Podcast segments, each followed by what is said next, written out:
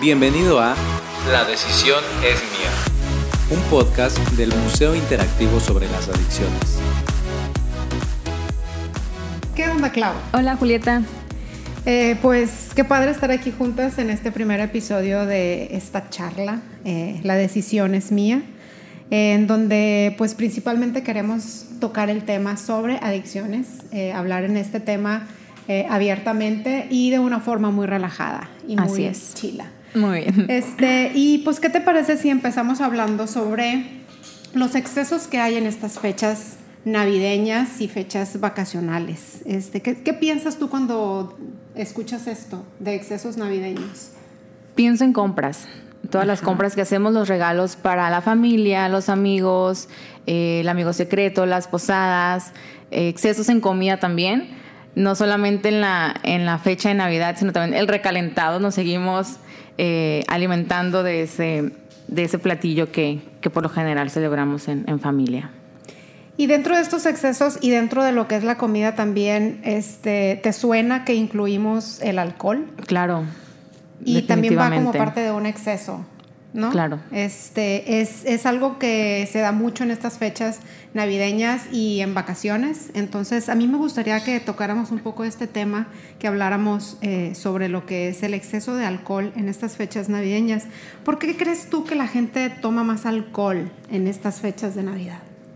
Creo que, que se basa mucho también en que hay mucho tiempo libre. La gente está más contenta, contenta también en, no sé, vacaciones. Hay más tiempo con la familia y se presta más a una reunión y pues que haya un poco de alcohol para estar eh, más a menos, por así decirlo, que es eh, el motivo principal que creo que muchas de las personas toman. Utilizan una reunión como pretexto y, y pues sí se da en, en las reuniones. Sí, el alcohol lo usan más como para divertirse, ¿no? Claro. Y entonces este, eso hace la convivencia más fácil. Este, pero, ¿y, ¿y qué opinas tú de esto? Porque necesita haber más dinero, obviamente, para poder comprar más alcohol, porque no, no es barato el alcohol. Entonces, este, hay más dinero, hay más tiempo, eh, está pues toda la familia en- en esta parte. Y hay una parte de los excesos en donde también entra la familia, que muchas veces como no convives con tanta gente al mismo tiempo, a veces puede llegar como a ser abrumador, creo. Claro. Y eso puede también llevar a la gente a consumir un poco más alcohol para hacer más llevadero el momento, o, o- o- o a qué te suena esto?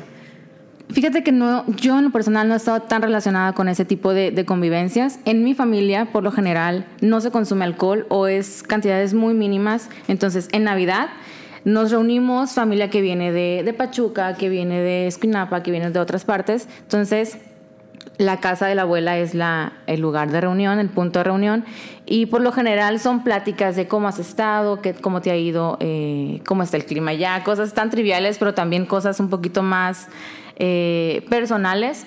Y es como ponernos al tanto de qué ha pasado en todos estos años que no nos hemos visto, porque por lo regular pasan unos dos, tres años sin, sin vernos. Y la cuestión de eh, la convivencia es más enfocada a esa parte, pues al, platicar, no tanto al, al consumo. Si tenemos una cena, pero algo muy tranquilo. Y te digo, no hay como que tanto con- consumo de alcohol. Hacemos actividades, por ejemplo, jugamos lotería, eh, no sé, cosas más, más sencillas. Pues eso es lo que es la verdadera convivencia realmente, ¿no? Este, Claro. Cuando ya involucras el alcohol y, y creo que muchas veces, este, bueno, ah, vamos poniendo a lo mejor en la mesa qué es lo que la gente eh, muestra o cómo se porta la gente cuando toma alcohol. Pues regularmente pues se ponen más cariñosos, platican más, entonces eso hace más fácil la convivencia. Pero entonces, como, ¿qué, qué podría pasar este, en, en estas navidades, por ejemplo, en estas fechas? O al menos pongamos ese día, si el 24 de diciembre desapareciera el alcohol de Culiacán, vamos a decirlo así. Este, digo, yo, evidentemente a lo mejor tu Navidad no sería tan diferente, pero ¿qué crees que pasaría con las demás familias en donde sí hay consumo de alcohol o hay un exceso de consumo de alcohol? Eh, este, ¿qué, qué pasaría? ¿Qué, qué crees tú? Y en lo personal, por ejemplo, en, en mi familia sí se consume alcohol, sí creo que puede llegar a haber excesos este, de alcohol.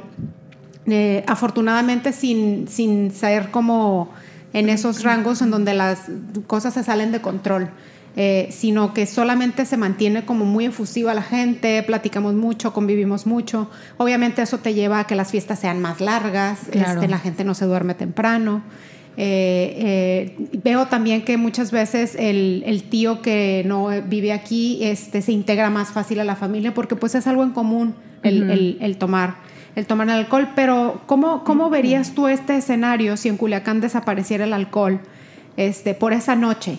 ¿Cómo serían los- las fiestas? ¿Cómo te imaginas? Ok, ahorita que, que lo mencionas, dices que a lo mejor no vería tanto cambio en, en mi familia, pero sí creo que, que esto que voy a mencionar es algo que nos afecta a todos. Por ejemplo, ya ves que te dije que la- el punto de reunión es la casa de mi abuela, entonces al momento de que se acaba la, la reunión, cada quien se tiene que dirigir a sus respectivos hogares. Entonces, sí es como una preocupación constante de que, bueno, yo no tomé alcohol, pero yo no sé si el que viene en el otro carro, el que va a cruzar la calle, sí viene tomado, Claro. ha bebido. Entonces, eh, si no hubiera alcohol en, esta, en estas épocas, creo que sería un poquito más eh, seguro el transitar en las calles, ¿no? Eh, Sí, y, y seguramente eso lle- conllevaría menos accidentes, habría menos accidentes. Creo que también la gente le rendiría mucho más el dinero, porque por lo general, este, híjole, no sé, puedo inventar, pero yo creo que por persona alguien podría gastar hasta mil pesos en alcohol en Mínimo, una noche, ¿no? mínimo. Ajá, por persona. claro. Entonces, este sí son una serie de, de situaciones o de beneficios que podría haber si no hubiera alcohol por una noche, ¿no? O en esa noche, al menos, que es cuando la gente más busca consumirlo. ¿Qué otro beneficio encontrarías tú? Yo, por ejemplo, en mi familia, que en mi Ajá. familia es que sí se consume eh, este alcohol. Ojalá no me esté escuchando de nadie de mi familia. Bueno, ojalá sí, pero que no se si no, un saludo a todos. por ponerlos en evidencia. Eh, pero eh, sí creo que podría ser un poco más aburrido porque realmente es algo que, pues, que pone cierto sazón al, al- al momento. Claro. Eh, creo que sí nos dormiríamos más temprano.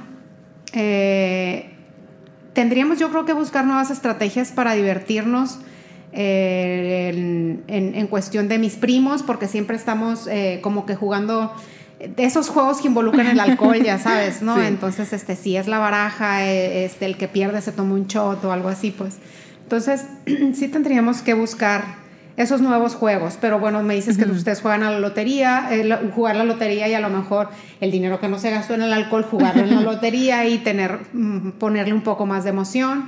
Este, no sé, siento que podríamos volver a esos juegos de niños donde jugamos a las sillitas, en las Claro, piñatas claro. y esas cosas, o ponle la cola al burro, no sé. Sería súper divertido. Ajá. Y a lo mejor retomar estas tradiciones eh, de niños en donde también pedíamos posada nosotros, este, eh, nos salíamos unos, se metían otros eh, en esta eh, cuestión de, del cantar y las velitas y todo eso. Siento que es algo que podríamos también retomar en, en estas fechas. Y me parece muy interesante esto que tú dices en, en cuestión de que en tu casa no hay alcohol y que te preocupa o más bien te, te daría más tranquilidad el salir de la casa de tu abuela para irte a tu casa y que sabes que nadie tomó en la calle. Así pues. es. Que, que puedes tener la seguridad de que te vas a ir con más tranquilidad a tu casa y que tu familia también va a llegar a sus casas este, seguramente con, con bien. Y ese punto a mí, este, en donde la gente no gastaría en el alcohol, se me hace, la verdad, súper básico, porque creo que todo el mundo, siempre un propósito es ahorrar. Claro. Entonces ese sería otro de los, de los grandes beneficios de lo que pasaría si desapareciera el alcohol en Culiacán esa noche de, de Navidad. Y, este, ¿y cómo, cómo ves tú, por ejemplo, hablando de acá del Museo Interactivo sobre las Adicciones, en estas fechas, eh, con la gente que viene, ves al- al- alguna actitud diferente en, en los usuarios? Eh, ¿qué, qué hay de diferente en el, en el museo en estas fechas? Fíjate, Julieta, ahorita que, que lo mencionas, sí eh, hemos checado resultados de encuestas, la encuesta que aplicamos aquí en el museo, y sí se ve una disminución en la percepción del- de, riesgo referente al consumo de alcohol en esta, en esta época, en este mes especialmente. Entonces, probablemente es a lo que mencionamos ya que, que te hace estar pues más divertido, las, las personas no le ven tanto eh, peligro, digamos, al tomarse unas dos, tres copas y manejar, eh, para ser más eh, llevadera la convivencia, como mencionas, de esta persona que a lo mejor no se incluye tanto y que el alcohol como desinhibe hace que te, te pongas más platicador, más cariñoso. Entonces sí, sí creo que sí baja un poco la, la percepción de, de, riesgo. Qué, chistoso, bueno, no qué chistoso, porque no, no, no es gracioso esta parte, en donde como un niño puede ver que el tío, el papá, el abuelo, la familia, este, que empieza a tomar y luego a lo mejor empiezan a ponerse cariñosos y a ponerle más atención a los niños o a interactuar más en esta forma divertida con los niños. Y a lo mejor, no sé si te ha pasado que algún tío este, o alguien que ya que se puso contento hasta te da dinero. Claro. Pues.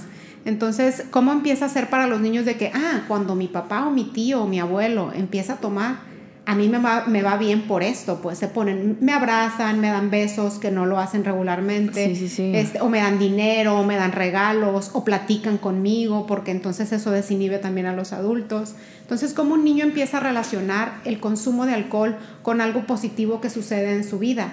Este, y cómo empieza a disminuir su percepción de riesgo del alcohol. Entonces no es tan peligroso que los adultos tomen, porque a mí me va bien. Claro. Y entonces si están sentados en una mesa y se tomaron dos, tres copas, como tú dices, o más muchas veces, uh -huh. y luego entonces, bueno, ya nos vamos, nos subimos todos al carro, nos vamos y llegamos bien a la casa y mi papá o mi tío o, o quien sea que hubo este, al volante, tomó y no pasó, y no nada. pasó nada. Llegamos bien a la casa, entonces eso, eso nos, mmm, no sé si decir dificulta un poco la labor como museo que hace prevención, eh, en donde los niños creen que no es peligroso y empiezan ellos a, desarrollar este, eh, eh, esta cultura del alcohol, si está bien visto, si está bien tomarlo, no pasa nada, eh, no hace daño. ¿Cómo, cómo, cómo ves tú esto en, en los niños? creo que, que, sí es muy importante el, el, ejemplo que se da, ¿no? Entonces el ejemplo es algo muy, muy poderoso y, y sí creo, como mencionas, que los niños en estas épocas es cuando ven que no hay tanto peligro en consumir estas sustancias, pero pues aquí en el MIE es donde realmente sabemos eh, las consecuencias que, que, tiene. Si bien no satanizamos el consumo ni de alcohol ni de ninguna sustancia, sí es importante que sepamos que se corre riesgo, aunque sea una copa, aunque sean dos, tres.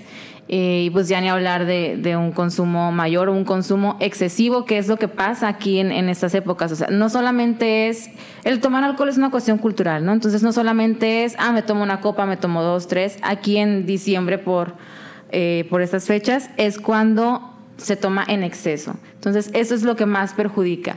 Porque si bien a lo mejor el tomarte unas tres, cuatro cervezas sí te pone como que en más ambiente, pero ya cuando el, el el consumo es excesivo, ¿qué pasa? A lo mejor ya no se ponen tan divertidas las cosas. Como dicen el chiste que se empiezan a pelear los tíos por los terrenos. Entonces, hay muchísimas consecuencias o cosas que hay detrás de, del consumo de, de alcohol. ¿Realmente es necesario?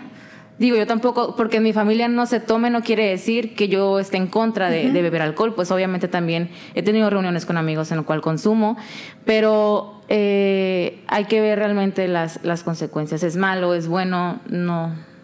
Sí, y hace poquito fui a una plática en donde escuché una frase, fíjate que me pareció muy eh, cierta, en donde dice, no es la sustancia, sino la circunstancia.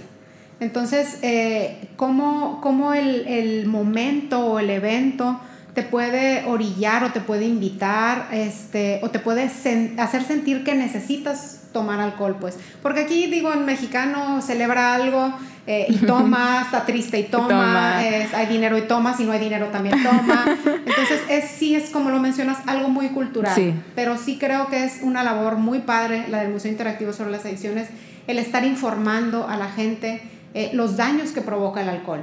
Y como el nombre del podcast lo dice, la decisión es Justo mía. iba a decir eso. Ya, ya está en ti si Ajá. es este, opción o no es opción para estas fiestas.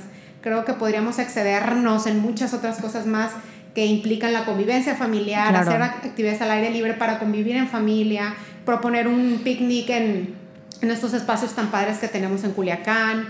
Este, hay muchos otros excesos que son bien padres y que creo que nos beneficiarían mucho más, nos, que son más nutritivos en, en cuestiones este, familiares, emocionales y seguro nos saldrían mucho más baratos y ahorraríamos mucho más dinero y nos Así es. sentiríamos más seguros este, practicando estas, estas cosas que, que en, en, cuanto al consumo de alcohol. Y bueno, pues este, yo creo que excedernos en familia y excedernos en, en, en, amor, en amor, en, en, a lo mejor regalos eh, positivos que beneficien al otro, porque pues es una fecha de regalos y eh, hay dinero y hay que aprovecharlo, ¿verdad? Pero no solamente ese regalo eh, físico, ¿no? También la compañía es un buen regalo.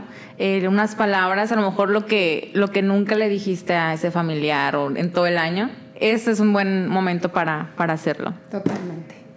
Este, pues, gracias este, por esta charla. No, no, no, gracias a ti. Este, gracias a quien nos escucha y esperemos vernos o escucharnos. Escucharnos.